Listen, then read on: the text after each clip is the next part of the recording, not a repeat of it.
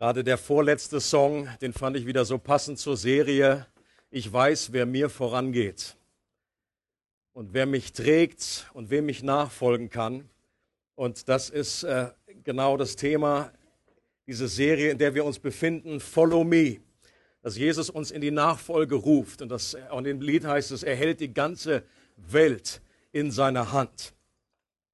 Und nicht nur die Welt, sondern auch unsere eigene persönlichen Leben, jedes Detail, jede Kleinigkeit unseres Lebens. Ich weiß, wer mir vorangeht. Und ich würde mich freuen, wenn durch diese Serie uns ganz neu in Erinnerung kommt, dass wir Jesus vertrauen auf diesem Weg der Nachfolge, uns rufen lassen. Wir machen heute Fortsetzung. Der Einstieg war letzte, letzten Sonntag. Diesen Sonntag geht es weiter und diese Serie wird uns begleiten bis zum Jahresende. Mindestens. Sei denn, der Herr äh, ruft noch weiter und wir folgen ihm dann weiter. Ich lese einen, äh, einen Titel, der Preach habe ich genannt, das Letzte zuerst. Das Letzte zuerst. Im Englischen heißt es First Things First, aber hier heißt es das Letzte zuerst. Und ich hoffe, es wird auch deutlich werden noch während der Predigt, warum das so heißt. Den Text, den ich vorlese, steht in Matthäus 28, Verse 16 bis 20. Da heißt es, die elf Jünger gingen nach Galiläa auf den Berg, den Jesus für die Begegnung mit ihnen bestimmt hatte. Bei seinem Anblick warfen sie sich vor ihm nieder, allerdings hatten einige noch Zweifel. Jesus trat auf sie zu und sagte, mir ist alle Macht gegeben im Himmel und auf der Erde. Darum geht zu allen Völkern und macht die Menschen zu meinen Jüngern tauft sie auf den Namen des Vaters, des Sohnes und des Heiligen Geistes und lehrt sie zu befolgen alles, oder anders nochmal, lehrt sie alles zu befolgen, was ich euch geboten habe. Und seid gewiss, ich bin jeden Tag bei euch bis zum Ende der Welt. Was für ein Bibelabschnitt. Vielleicht kann man meinen, ist noch ein bisschen Echo hier irgendwie hallig. Vielleicht versuchst du da mal was zu drehen. Bestätigung. Als ich mir diesen Text erneut angeschaut habe in der Vorbereitung, ist mir etwas aufgefallen. Und zwar, dass diese wahrscheinlich erste Begegnung von Jesus mit seinen Jüngern gar nicht in Jerusalem stattgefunden hat. Steht ja eigentlich deutlich da, habe ich ja schon oft gelesen äh, als Jesus äh, den Frauen begegnet ist am Grab, dann sagt er zu den Frauen, geht zu meinen Jüngern und sagt ihnen, ich treffe sie wo? In Galiläa. Und es ist mir irgendwie, ich habe diese Szene immer verordnet, irgendwie, dass das direkt am Schluss stattgefunden hat, direkt so die letzten Worte, bevor Jesus dann aufgefahren ist in den Himmel. Und wir wissen ja, das ist vom Ölberg geschehen, also war das irgendwie im Ölberg. Ich weiß nicht, ob es jemand noch so ging. Aber das ist gar nicht in Jerusalem gewesen, sondern eben in Galiläa. Und das ist so circa man weiß, je nachdem, ich weiß nicht genau, wo es war, aber 60 Kilometer mindestens, wahrscheinlich eher 100 Kilometer. Und die Frage ist, warum? Das ist eine Frage, die ich öfter habe so in meinem Leben. Warum? Und die Antwort ist, ich weiß es nicht. Das macht einen richtig guten Bibellehrer aus, dass er mehr Fragen hat als Antworten. Ich weiß es nicht genau. Aber eines ist sicher, dass nur echte Nachfolger und keine Bewunderer diese Strecke zurückgelegt hätten. Und das ist vielleicht mit einer Begründung. Vielleicht hat Jesus hier bewusst eine Hürde eingebaut und die hat Jesus bewusst gewählt, um sicher zu gehen, jetzt an diesem wichtigen Moment, bei diesem wichtigen Auftrag will ich keine Fans, ich will echte Nachfolger. Ich will nicht Bewunderer. Das war das Thema von letztem Mal. Es gibt einen riesen himmelweiten Unterschied zwischen Fans und Followern. Es gibt einen Unterschied, ob du nur ein Bewunderer von Jesus bist oder ein echter Nachfolger. Und nur ein paar Bewunderer, die hätten sich wohl kaum aufgemacht. Sagen wir mal, äh, äh, Jesus wäre in Basel auferstanden. Und Jesus sagt, ich treffe euch im Berner Oberland. Und wir so, hä? Wieso das denn? Und eben vielleicht war das der Grund, aber ey, das war ein Aussiebverfahren. Nachfolger, ey, einfach Bewunderer, die hätten sich nie aufgemacht, so auf die, aufs gerade Wohl. Naja, vielleicht wird er da erscheinen. Und dann heißt, Und dann wird auch noch deutlich in diesem Text, dass das alles andere als Glaubenshelden waren. Die sehen also Jesus mit ihren eigenen Augen, nachdem sie dreieinhalb Jahre mit ihm unterwegs waren nachdem sie Unglaubliches gesehen haben, Tote, die auferstanden sind, unglaubliche Wunder der Vermehrung, wie, wie aus fünf Broten, zwei Fischen irgendwie fünftausende gesättigt werden. Und Jesus hat es immer wieder gesagt, deutlicher konnte man es nicht sagen, ich werde nach drei Tagen auferstehen. Ich werde, nochmal zum Mitschreiben, nach drei Tagen auferstehen. Wieso? Ja, Meister. Ja, wir folgen dir. Ich werde nach drei Tagen auferstehen. Und dann steht er wirklich auf, dann sehen sie ihn leibhaftig. Und was heißt es hier? Was steht da? Dass die Jünger gesagt haben, ich hab's schon immer gewusst. Nein, er steht und einige zweifelten. Echte Glaubens-Big Macs. Und dass die Bibel ungeschönt die Schwächen ihrer, der, ihrer Glaubenshelden schildert, das begeistert mich an der Bibel und macht sie für mich umso glaubwürdiger. Wenn das nur ein menschliches Skript wäre, wo dann einige über sich schreiben, dann hätten die diese Stellen schön auslassen können. Das wäre kein Problem gewesen. Meine, Matthäus war selber mit dabei, war vielleicht einer von denen, die zweifelten. Aber er hat es mit reingeschrieben, weil er wusste, hier, ich stehe unter einer größeren Autorität. Und das äh, ist Gottes Wort und deswegen ist es wirklich so geschehen. Es gibt mir auch Mut, zu meinen Schwächen und Zweifeln zu stehen. Wir hatten es erst im Ramborama über das Thema Zweifel und dass Zweifel dazugehören zu einem lebendigen, echten Glauben. Lass dir nicht einreden, dass als Nachfolger du niemals irgendwie ins Zweifeln gerätst. Die haben den auferstandenen Jesus vor Augen gesehen. Der war vielleicht zwei Meter gegenüber und sie zweifelten. Ein Jünger ist nicht jemand, der schon alles im Griff hat, sondern der unterwegs ist und Fehler machen darf. Und ist jemand, ein Jünger ist nicht jemand, der schon alles kann, sondern per Definition, äh, dieses griechische Wort für Jünger heißt ein Lernender. Und die Jünger damals hatten vieles nicht verstanden und standen oft wie der Ochs vom Berg. Doch sie hatten gelernt, Jesus zu vertrauen und das zu tun, was er sagt, auch wenn das zuerst überhaupt keinen Sinn ergibt. Wie zum Beispiel, kommt nach Galiläa.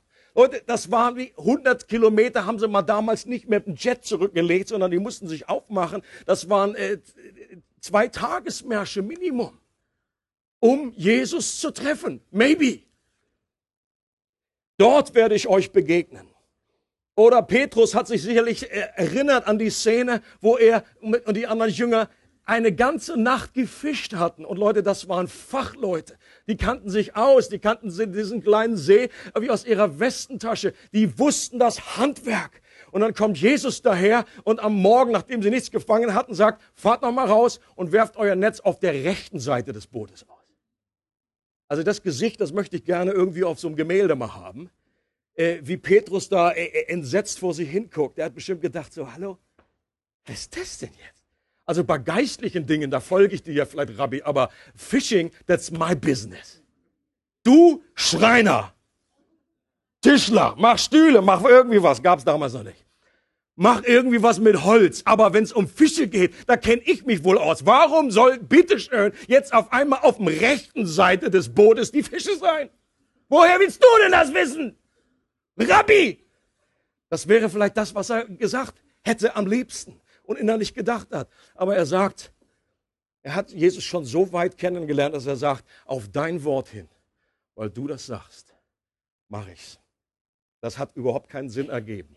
Aber er hat's gemacht. Und so zeichnet sich ein Jünger aus. Ein Jünger ist jemand, der sich mehr auf den Herrn verlässt als auf seinen eigenen Verstand. Sprüche 3, Vers 5. Verlass dich auf den Herrn mit ganzem Herzen und nicht auf deinen Verstand. Was nicht heißt, dass wir den Verstand irgendwie an der Garderobe ablegen sollen. Und dann gibt Jesus den elf Jüngern damals eine gewaltige Berufung. Da hatten wir es letztes Mal schon von fünf, mindestens fünf verschiedenen Berufungsereignissen in ihrem Leben. Und das ist sicherlich der Höhepunkt. Das ist noch eine zusätzliche Berufung. Und dieser Auftrag galt nicht nur den elf Jüngern damals, sondern letztlich jedem echten Nachfolger Jesu. Und er gibt einen Auftrag, der in die Geschichte eingegangen ist, als Missionsbefehl. Ein Auftrag, ohne den wir hier alle nicht sitzen würden. Niemand von uns. Es gäbe keine christliche Gemeinde, es gäbe äh, keinen Christen, es gäbe heute keinen Nachfolger Jesu mehr ohne diesen Auftrag und ohne Nachfolger, die diesen Auftrag auch umgesetzt haben. Und ich persönlich wünsche mir so sehr, mehr als alles andere, dass dieser Auftrag, den Jesus damals gegeben hat, dass er auch heute noch genauso frisch und genauso lebendig und genauso aktuell zu jedem Einzelnen von uns kommt. Dass wir nicht sagen, oh, das ist irgendwie, das ist, haben die damals bekommen, das waren ja auch die speziellen Apostel. Ähm, und dass irgendwie dieser Auftrag, äh, dass uns bewusst wird, dass dieser Auftrag kein Verfallsdatum hat, dass er heute noch genauso aktuell ist. Und dieser Auftrag, den gibt Jesus in einer Sandwich-Methode. Es ist ein Sandwich oder ein Burger. Du kannst jetzt auswählen, was du bevorzugst. Der Auftrag ist in der Mitte, ist die lecker Mitte. Fleisch. Und wird von zwei Brötchen zusammengehalten. Oben Brötchen, unten Brötchen. Und ohne diese Brotscheiben kein Sandwich. Genauso wie dieser Auftrag in der Mitte nur möglich wird durch das, was Jesus direkt vorher und direkt nachher sagt. Und wir wollen uns jetzt erst anschauen, was sind die Brötchen? Was ist vorher und nachher? Und dann in die Mitte gucken, was ist der Auftrag? Und oben, das obere heißt, mir ist alle Macht gegeben im Himmel und auf Erde. Leute, das ist so stark. Jesus sagt nicht, mir ist 90 Prozent Macht gegeben, er sagt nicht, mir ist 99 Prozent Macht gegeben, sondern er hat gesagt, mir ist alle Macht gegeben im Himmel und auf der Erde. So viele Christen haben irgendwie ein Verständnis, dass sie glauben, dass der Teufel noch mehr Power hat auf dieser Erde als Jesus. Und ich gebe zu, es sieht manchmal so aus. Genau das ist das Thema von dem Buch der Offenbarung, dass es hier auf dieser Ebene anders aussehen kann, als wenn wir unseren Kopf durch die Wolkendecke stecken und sehen, was im Himmel abgeht. Aber Jesus sagt eindeutig, spätestens seit dem Kreuz, heißt, Jesus hat alle Gewalt, nicht im Himmel, die hat er schon immer und ewig, aber auch auf der Erde. Es gibt keinen Ort auf dieser Erde, wo Jesus nicht Chef und Herr ist. Er hat die ganze Erde in seiner Hand. Das wussten schon die damals die Gospel äh, Brothers. Das got the whole world in his hand. Ich verschone euch vor weiteren äh, Auswüchsen. He's got the whole world in his hand. The whole world in his hand. Und das heißt, rate mal, wer der Chef ist über Israel, über den Gaza-Konflikt. Es ist Jesus, der alle Macht gegeben ist. Rate mal, wer der Herr ist über Irak. Nicht die IS. Es ist Jesus. Und Leute, wir müssen aufpassen, dass wir aus dem vielleicht gut gemeinten Grund, weil wir, weil immer noch Fragen auf, offen bleiben, äh, Fragen vor allen Dingen über das Leid. Warum passiert denn all das, wenn Jesus Chef und König ist? Dass wir aus diesem, um diese Frage zu beantworten und, und Gott irgendwie aus der Bredouille zu helfen, ihm irgendwie aus der Ecke zu verhelfen, äh, dass er nicht irgendwie verantwortlich ist für all das, dass wir dann irgendwie zu einem Gott letztendlich kommen, der nicht mehr alles in seiner Hand hat. Das ist keine gute Idee. Das ist theologisch keine gute Idee, denn das hilft niemandem. Das führt dazu, dass wir an einen Gott glauben, der nicht, der nicht die Kontrolle hat, der nicht alles in seiner Hand trägt. Und wo dann letztendlich der Teufel mehr Power hat und Gott irgendwie auf dem Thron sitzt, irgendwie festgebunden, kann ja nichts machen, sorry. Das ist nicht das Bild von dem, wie Gott uns präsentiert wird. Jesus sagt, ich habe alle Gewalt im Himmel und auf der Erde. Dass das nicht einfach ist, dann zusammenzubringen. Warum Gott noch so viel Zeit lässt. Warum Gott nicht schneller eingreift. Warum Gott die Katastrophen nicht einfach auswischt und seine Gerechtigkeit wird eines Tages kommen. Aber im Moment sind wir noch in einer Zeit, wo das Gute und das Böse zusammen aufwachsen darf. Als Jesus das damals gesagt hat, mir ist alle Macht gegeben im Himmel und auf Erden, da hat jeder gläubige Jude, der sein altes Testament kannte, sofort an eine Stelle aus dem Buch Daniel gedacht. Die möchte ich euch noch vorlesen. Daniel 7, Verse 13 bis 14. Ich schaute in Visionen der Nacht und siehe, mit den Wolken des Himmels kam einer wie der Sohn eines Menschen. Welchen Titel hat Jesus von sich genommen? Ich bin der Sohn des Menschen. Er hat nicht gesagt, ich bin der Messias, ich bin der Sohn Gottes. Er hat gesagt, ich bin der Menschensohn, der Sohn des Menschen. Das kommt genau aus dieser Stelle. Und dann heißt es, und er kam zu dem Alten an Tage und man brachte ihn vor ihn. Also hier ist ein Kommen mit den Wolken, wird hier berichtet. Und ihm wurde Herrschaft und Ehre und Königtum gegeben und alle Völker, Nationen und Sprachen dienten ihm. Seine Herrschaft ist eine ewige Herrschaft, die nicht vergeht und sein Königtum, sodass es nicht zerstört wird. So viele Christen interpretieren diese, diese Prophezeiung auf die sichtbare Wiederkunft am Ende aller Zeiten. Sie sagen, ja, hier kommt ja Jesus mit den Wolken.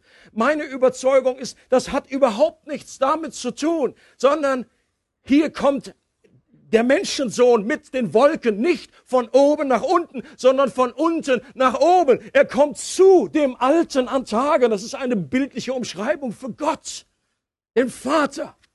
Und Jesus sagt, kurz bevor er aufgefahren ist mit den Wolken in den Himmel. Das war nämlich seine Intronisierung. Hier ist König Jesus, nachdem er gelitten hat, nachdem alles vollbracht war, ist er aufgefahren zur Rechten des Vaters und ihm wurde gegeben eine Herrschaft, ein Königreich, Vollmacht. Und deswegen sagt Jesus an dieser Stelle, Leute, das Daniel ist jetzt erfüllt. Mir ist gegeben alle Gewalt im Himmel und auf Erden. Darauf müssen wir nicht noch warten in der Zukunft. Das hat er jetzt schon. Das wird in eines Tages in Vollkommenheit sichtbar. Aber Jesus sitzt jetzt auf dem Thron.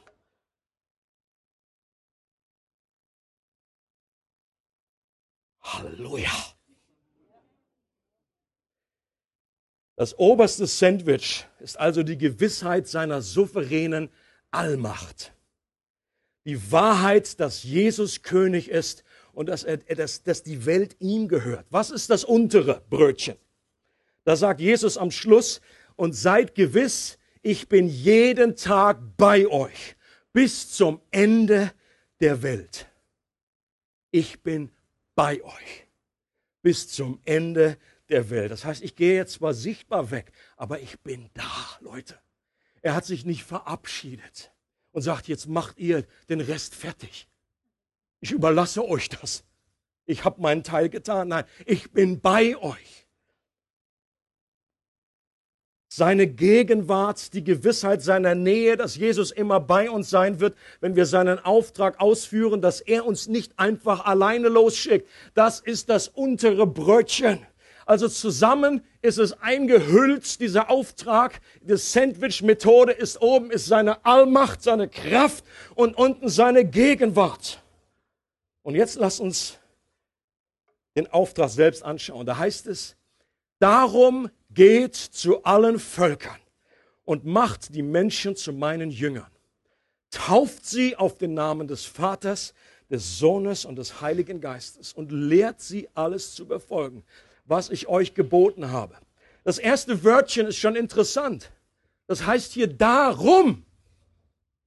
Darum, das ist wichtig. Warum? Weil es eben dazugehört zu dem, was Jesus gerade gesagt hat. Mir ist alle Gewalt gegeben. Und deswegen, ich bin nicht nur ein König unter vielen. Ich bin nicht nur ein, ein, ein netter Prophet. Ich bin nicht nur ein schlauer Meister, ein Lehrer, sondern ich bin der König. Und deswegen möchte ich, dass Menschen mich als Wahrheit erkennen. Darum geht zu allen Völkern. Was für ein Beispiel für die Wahrheit, die wir immer wieder hier in unserer Gemeinde hören. Dass mit dem Befehl auch die Befähigung kommt. Ohne mich, sagt Jesus, ist das nicht nur schwierig, sondern unmöglich.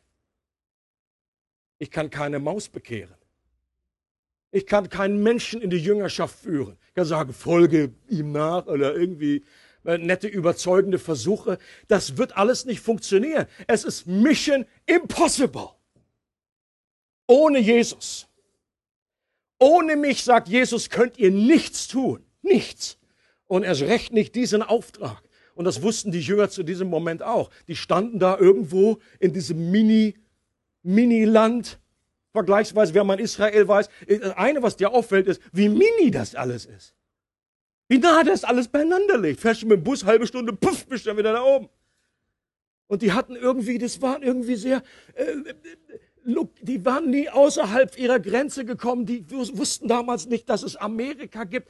Die hatten viel Ahnung von nichts. Und dann sagt Jesus, geht hin und macht alle Nationen zu meinen Völkern. Jesus, ja. Und Petrus hat sich wieder so zurückerinnert. Das ist so wie mit dem Fisch damals. Wa?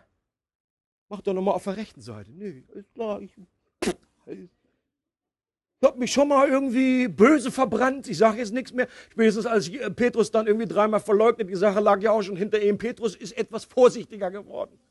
Aber was für ein irrsinniger Auftrag. Da stieß im popeligen elf, die waren noch nicht mal zwölf, einer ist schon weggefallen. Da waren es nur noch elf.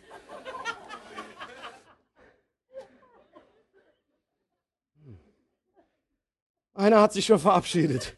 Und die haben wahrscheinlich über, äh, überlegt, okay, wer ist der Nächste? Will jetzt auch noch jemand gehen?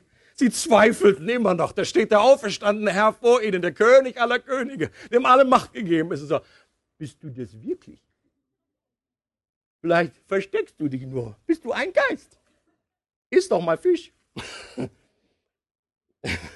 Wie lange hat das gedauert, bis da der Groschen gefallen ist?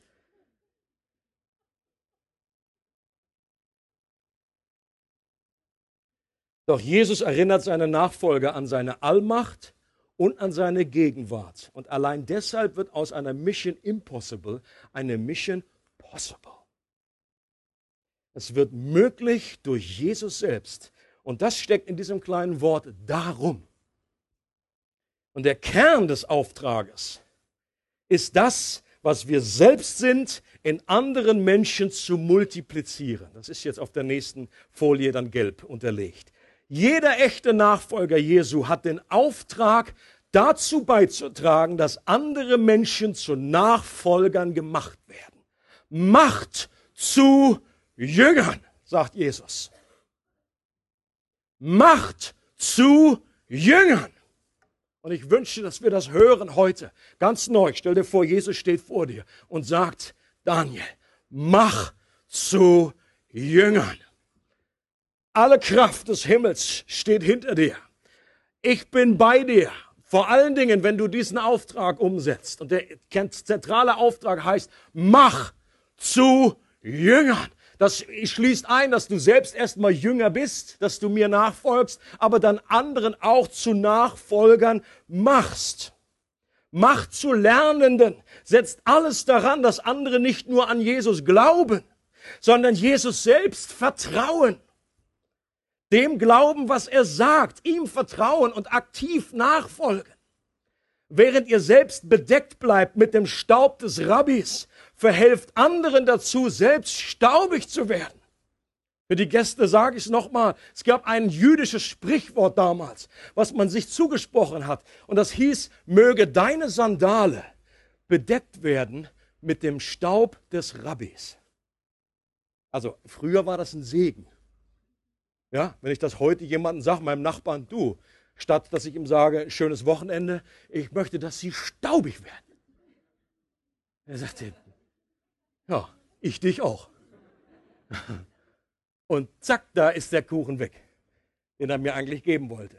Aber wenn wir verstehen, was das heute bedeutet, ist das genauso ein Segen, den wir jedem wünschen. Wir möchten, dass Menschen in die so, Jesus so auf den, auf den Fußspuren nachfolgen, so dicht bei ihm sind nicht von der Entfernung zuschauen, irgendwie so ein schöner äh, Zuschauer sein. Der Bewunderer ist nur Zuschauer. Der ist irgendwie, lässt da unten Fußball spielen, sagt immer, wir haben heute gewonnen.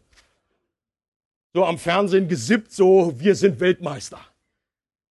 Aber der Nachfolger, der ist der Player, der ist unten, der ist dabei. Der ist nicht von der Entfernung, schaut er zu, sondern er ist Jesus so dicht auf den Fersen, dass er bedeckt wird mit dem Staub des Rabbis. Unsere zentrale Berufung auf dieser Erde ist folgendes. Kann man in einem Satz zusammenfügen. Ein Nachfolger Jesu zu sein, der andere zu Nachfolgern macht. That's it. Eigentlich ganz simpel. Das muss man sicherlich noch ein bisschen auspacken, was das alles bedeutet. Ich sage euch ganz ehrlich, ich weiß selber manchmal gar nicht, was das bedeutet. Und auch in dieser Serie ist es für mich nicht so, als ginge ich jetzt einen völlig klar definierten äh, Pfad irgendwie entlang. Ich habe den ganz klare Überzeugung, dass das richtig ist, aber ich bin mir auch bewusst, dass Gott uns hier Schritte führen muss, was das ganz praktisch für uns bedeutet. Was bedeutet das für dich und mich? Was bedeutet das im 21. Jahrhundert? Was bedeutet das für uns als Gemeinde, für andere Gemeinden? Dass wir Jesus nachfolgen. Und ich glaube, wir müssen uns ganz neue Gedanken machen. Wir müssen ganz neu Fragen stellen, auch den Mut haben, hier mal Altes über irgendwie über einen Haufen alte Zöpfe abzuschneiden, ganz neu zu definieren. Was bedeutet das, Jesus nachzufolgen in dieser ganzen Radikalität, die es damals für die Jünger bedeutet hat? Und deswegen habe ich diese Serie, äh, diese, diese äh, Predigt heute auch genannt, das Letzte zuerst. Es war zwar nicht das allerletzte, allerletzte Satz, den Jesus geredet hat. Das habe ich am Anfang gesagt. Warum? Weil Jesus danach noch 40 Tage in einer Zeit sich den Jüngern immer wieder offenbart hat. Aber er hat letztendlich diesen Auftrag nochmal ausformuliert und darüber gelehrt, was das für die Jünger damals bedeutete. Er hat nichts mehr Neues hinzugefügt. Deswegen steht es auch am Ende des Matthäusevangeliums, ist der Schluss das. Und wir sollten unser Leben so leben, dass dieses, was Jesus da zum Schluss gesagt hat, dass das für uns ganz am Anfang unseres Lebens steht dass das die höchste Priorität hat, das Letzte zuerst.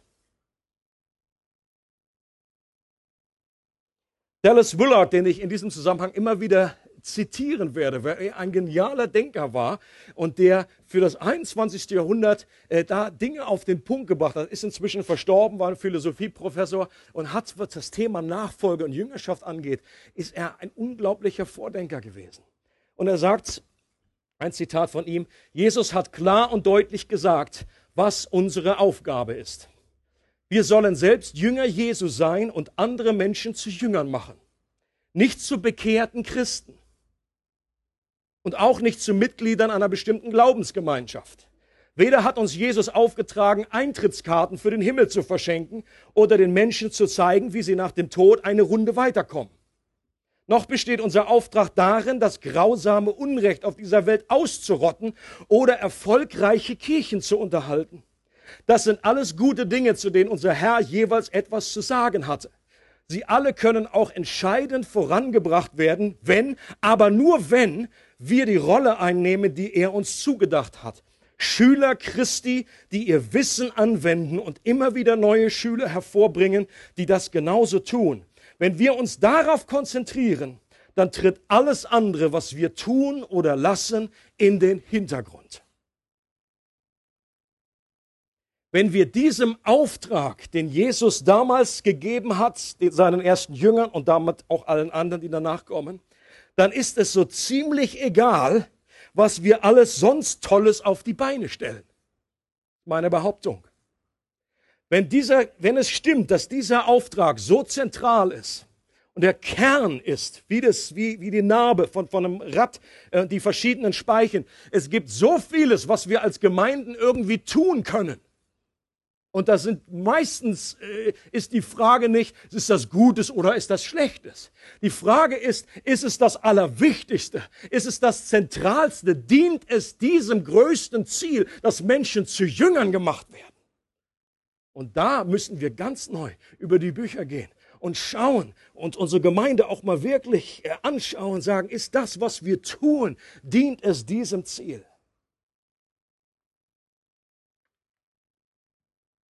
Das nächste, was gelb unterlegt ist, ist dieses kleine Wort geht. Geht. Und ich glaube, das beschreibt nicht in erster Linie, dass wir unbedingt heute in ein Flugzeug steigen müssen, um in ein anderes Land zu fliegen. Ähm, das ist so die klassische Vorstellung so von noch anderen Generationen auch, so dieser Missionsbefehl, dass wir dann einfach zu anderen Völkern gehen und so weiter. Natürlich beinhaltet das das auch. Aber dieses Gehen meint mehr als das. Es steht auch das griechische Wort Ethne. Das sind einfach Volksgruppen. Es sind unterschiedliche Menschengruppen, die du hier in Basel genauso hast. Da musst du nicht erst irgendwie nach Kenia traveln. Und natürlich hat es auch damit zu tun, dass die Juden damals eigentlich nur die Sendung, die ging nur bis zu ihrem ihren Grenzen. Es war etwas, das Alte Testament ist etwas für Israel. Natürlich, Israel sollte das auch irgendwie weiter erreichen, hat aber nicht so geklappt, wie es klappen sollte. Und aber für die, für die ersten Jünger war klar, das ist irgendwie etwas für, für national, für Israel, für Juden. Und hier sagt, äh, erhebt er ihren Augen und sagt, der Tellerrand ist größer. Alle Volksgruppen, alle Volksgruppen. Und jetzt dieses geht, ich glaube, dahinter steckt, dass vor allen Dingen eine Initiative auf unserer Seite gemeint ist. Unsere Bereitschaft, aktiv zu werden, uns in Bewegung zu setzen. Jüngerschaft geschieht nicht automatisch, sondern braucht eine bewusste Entscheidung. Geht kann bedeuten, dass ich meinen Nachbarn, der neu eingezogen ist, einlade, um mit ihm einfach ihn kennenzulernen. Das ist das Gehen, dass ich nicht warte und dann irgendwie Däumchen drehe und sage, boah, lädt mir aber auch keiner, keiner ein, nur die Säcke. Oh, ich bete halt für sie. Ja, mach das. Bete für sie. Aber dann lad sie auch ein. Das heißt, gehen. Im kleinsten fängt das an. Gehen kann bedeuten, dass ich bewusst ein Risiko eingehe und mich in eine Situation begebe, in der ich ohne die Kraft und ohne seine Gegenwart aufgeschmissen bin. Dass ich mir so ein Sandwich suche. Wir haben schon öfter mal gesagt, Freaky Friday ist bei uns in unserer Gemeinde ein geniales Beispiel, um das auszuprobieren. Mal eine Situation zu kommen, wo du aus deiner Komfortzone rausgerissen wirst. Mit, mit Leuten, äh, da sind wir schon irgendwie so ein bisschen, werden wir schon zappelig. Oh, Fremde! Ungläubige!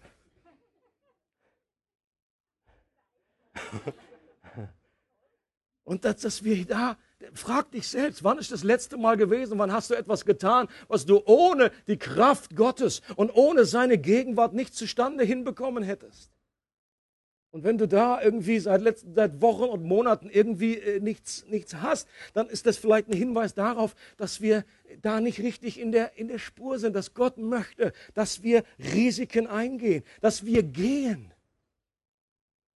Gehen kann auch bedeuten ganz in unserer Gemeinde, dass wir anfangen, äh, dass wir einfach jemanden ansprechen und sagen, du, können wir irgendwie eine Art Zweierschaft bilden? Ich brauche einfach Gebet. Möchte, dass wir einfach zusammen beten oder dass wir uns gegenseitig einfach in der Nachfolge helfen, dass wir hier aktiv werden, eine Entscheidung treffen.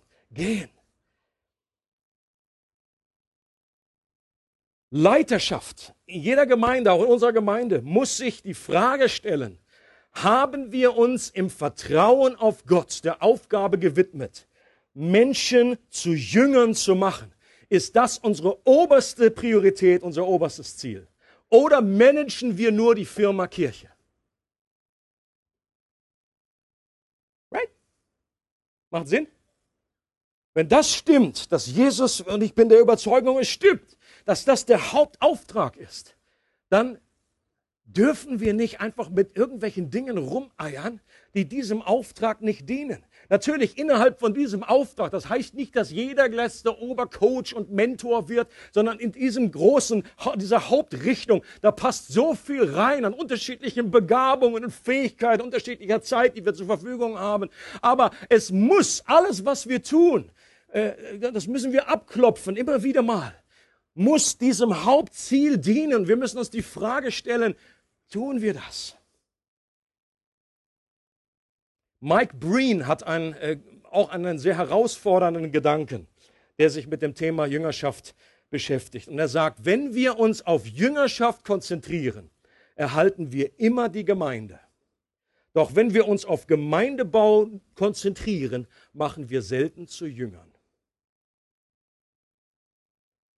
Vielleicht ein bisschen zu pointiert, Manche, die das irgendwie so raushauen, so nach dem Motto, als würde jetzt überhaupt keine Jüngerschaft stattfinden. Das ist nicht der Punkt. Aber ich glaube, er hat einen Punkt und das kommt auch so ein bisschen aus dem, aus dem anderen Kontext, auch gesellschaftlich. Aber ich glaube, der Punkt ist richtig, dass es, dass nur Gemeinde zu bauen nicht unbedingt garantiert, dass Jünger hervorgebracht werden. Auf dem, im Gros, in der Gesamtheit. Aber wenn du dich ganz kommt, kommt Jesus hat nicht gesagt, geht hin und, und, und, und, und macht, baut überall Gemeinden. Das hat er interessanterweise nicht gesagt. Er hat gesagt, macht zu Jüngern. Und das direkte Resultat darauf, wenn Jünger sich versammeln, ist Church, ist Gemeinde.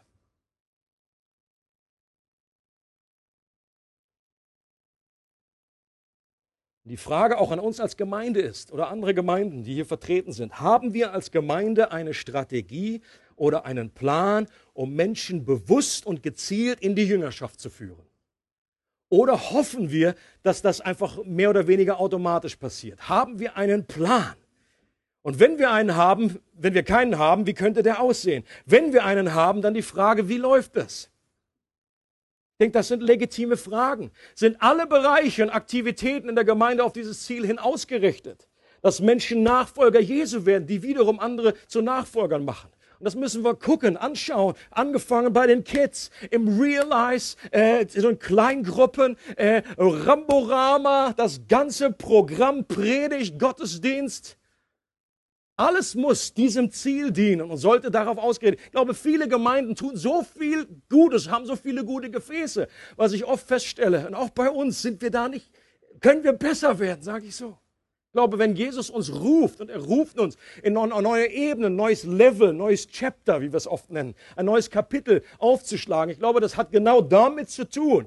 Bedeutet nicht, dass wir irgendwie rumschrauben nur und ein neues Gebäude und alles ist alles schön und gut. Aber wenn das nicht die Hauptpriorität ist, dass wir Menschen gezielt in die Jüngerschaft führen, und dass wir nicht nur einzelne Gefäße anbieten und hier mal irgendwie was Schönes und hier was Schönes. Äh, das sind einzelne gute Aktionen, aber oft fehlt so ein wirklicher Zusammenhang, ein roter Faden, wo das eine zum anderen führt. Und dass dieser rote Faden ist Jüngerschaft. Und wie gesagt, ich, ich bin, bin selber nicht der, der da alle Antworten hat, wie das genau aussieht. Aber ich lade einfach ein in einen Gedanken- und Gebetsprozess, dass wir uns von Jesus ganz neu äh, erzählen lassen. Gott, wie möchtest du Gemeinde bauen heute? Was ist unser, wie können wir diesen Hauptauftrag im 21. Jahrhundert umsetzen? Amen. Jeder Christ sollte sich die Frage stellen, bin ich selbst ein Nachfolger Jesu und bin ich mit dem Auftrag unterwegs, andere Menschen zu Nachfolgern zu machen? Wenn du jetzt hier sitzt und sagst, ja, ich bin ein Nachfolger, okay, bist du involviert in diesen Prozess, andere Menschen zu Nachfolgern zu machen? Und auch das wiederum die Frage, was bedeutet das für mich? Was bedeutet das für mich? Siehst du dich selbst in einer Linie der Jüngerschaft? Es wird so schön, äh, in 2 Timotheus 2 kommt es zum Ausdruck. Da heißt es, Paulus sagt hier zu Timotheus, gib die Botschaft, die du von mir gehört hast, an vertrauenswürdige und zuverlässige Menschen weiter, die ebenfalls fähig sind, andere zu lehren. Das ist kein evangelistischer Auftrag jetzt hier, also nach dem Motto, äh, soll, er soll es weitergeben an Vertrauenswürdige. Das setzt voraus, die sind, schon, die sind schon Christen. Das ist jetzt also nicht erzähl die Botschaft weiter des Evangeliums, sondern macht zu Jüngern. Genau das, was der Herr gesagt hat, hat Paulus aufgegriffen. Interessant ist, in diesem kleinen Vers stehen vier Generationen von Nachfolgern. Paulus sagt von sich, vielleicht sogar fünf. Er ist, er, er, er, geht Jesus hinterher. Und, und Paulus, aber jetzt lassen wir das mal weg. Paulus ist, sagt zu Timotheus, gib die Botschaft weiter. Timotheus ist zweite Generation. Er sagt, gib die Botschaft weiter an andere vertrauenswürdige dritte Generation, die wiederum andere zu Nachfolgern machen, vierte Generation. Und das sollte Normalität werden, Kultur werden in Gemeinden. Ich will einfach nicht nur schöne christliche Veranstaltungen haben, hier mal irgendwie ein Einsatz, hier mal Evangelisation, uh, super abgehakt für das Jahr, Halleluja. Mal ein Dorffest hier, mal ein Ding wie dies, sondern ist alles, spielt das zusammen und machen wir Menschen zu Jüngern in der Nachfolge. Und es geht, Leute, versteht mich nicht falsch, es geht mir hierbei nicht um einen Appell, irgendwie noch mehr zu tun. Das ist nicht der Punkt. In vielen Gemeinden kann das, glaube ich, bedeuten, dass sie weniger tun. Dass sie von den vielen Aktionen, die vielleicht laufen, mal irgendwelche Sachen abkappen und sich auf das Wesentliche zu konzentrieren. Es geht nicht darum, jetzt so nach dem Motto, oh, wir laufen jetzt schon irgendwie auf allen Töpfen, jetzt kommt er doch mit Jüngerschaft. Aber ich sage nochmal, wenn wir das Wesentliche nicht tun, dann spielt alles andere von dem, was wir tun, auch keine Rolle. Dann wird Jesus uns eines Tages fragen, hast du meinen Auftrag umgesetzt? Hast du zu Jüngern gemacht? Bist du selbst mir nachgefolgt und hast andere in die Nachfolge geführt? Und ob eine Gemeinde in den Augen Gottes erfolgreich ist oder nicht, hängt nicht davon ab, wie viele Mitglieder sie hat, sondern wie weit sie diesem zentralen Auftrag nachkommt. Wenn wir als Nachfolger nicht dieses wichtigste Ziel anvisieren, dann werden wir auf Dauer nicht unsere wahre Bestimmung finden. Und ganz zum Schluss möchte ich noch einen Gedanken aufgreifen. Wie sieht das aus, zu Jüngern zu machen? Und dann pick ich mir nur eine Sache raus. Rest kommt dann nächsten Sonntag oder auch in Fortsetzung. Hier heißt es nämlich, macht zu Jüngern und dann heißt es eigentlich, indem ihr, oder dann kommt Doppelpunkt, so macht ihr zu Jüngern. Dann heißt es, tauft sie im Namen des Vaters, des Sohnes und des Heiligen Geistes. Und das ist interessant, dass hier in diesem zentralen, wesentlichsten Auftrag gleich an Nummer eins, an erster Stelle, die Taufe kommt. Es sollte ein klarer Hinweis sein, das ist irgendwie nichts Nebensächliches, sondern ein integraler Bestandteil für einen Christus-Nachfolger, für einen Jünger. Tauft sie in den Namen des Vaters und des Sohnes und des Heiligen Geistes. Und darum geht, es geht nicht in erster Linie darum, dass sie einfach nass gemacht werden. Macht sie nass, sagt Jesus nicht. Und es geht auch nicht darum, dass man dieses Vater, Sohn und Heiliger Geist als so ein magisches irgendwie äh, äh, äh Formel, eine Formel benimmt und im Namen Vater, Sohn und Heiliger Geist. Nein, es geht darum, dass wir in die Realität der Dreieinigkeit eingetaucht werden. Das ist, da, darum geht es. Wir sollen Menschen, die kommen zum Glauben und die sollen wir sollen ihnen dabei helfen, dass sie eingetaucht werden in die Realität von Vater, Sohn und Heiligem Geist, der sie umgibt. Dass sie Teil werden von dem pulsierenden Tanz der Liebe Gottes. Eines meiner Lieblingsbilder, wenn ich über die Dreieinigkeit rede. Es ist wie ein pulsierender, C.S. Lewis sagt, ein pulsierender Tanz der Liebe. Das ist etwas Dynamisches. Gott, Vater, Christus in mir. Der Geist Gottes umgibt mich, ist auf mir, ist in mir. Der Vater ist über mir. Jesus ist bei mir und hält mich von allen Seiten oben, unten, rennt mir Sandwich, wie auch immer. Und ich werde eingetaucht in der Realität, nicht nur sonntags, sondern auch am, wo ich arbeite, überall. Ich bin eingetaucht in diese Realität.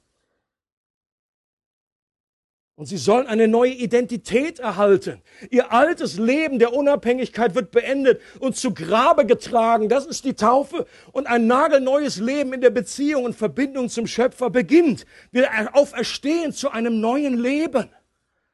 Es ist interessant, Jesus selber hat Menschen getauft oder mit seinen Jüngern zusammen, bevor Jesus am Kreuz gestorben ist und auch verstanden ist. Und, und, Johannes hat ja auch getauft, wissen wir. Diese Art von Taufen, selbst die, die Jesus selber vollzogen hat, ist nicht vom Inhalt her dasselbe wie das, was Jesus hier beauftragt zu tun. Denn vor, bevor Jesus am Kreuz gestorben ist, wieder auferstanden ist, war dieser Sinninhalt gar nicht da. Johannes der Täufer hat eine Sünde der Umkehr, äh, eine Taufe der Umkehr. Es war eine Abwaschung. Ein, ein, das Bild dahinter ist, die Sünden werden weggewaschen aber hat, hat nichts damit zu tun oder sehr wenig damit zu tun, dass wir hineingetaucht werden in die Realität dieser neuen Identität, des neuen pulsierenden Lebens aus Gott, dass wir uns mit Christus identifizieren, mit seinem Tod, mit seiner Auferstehung.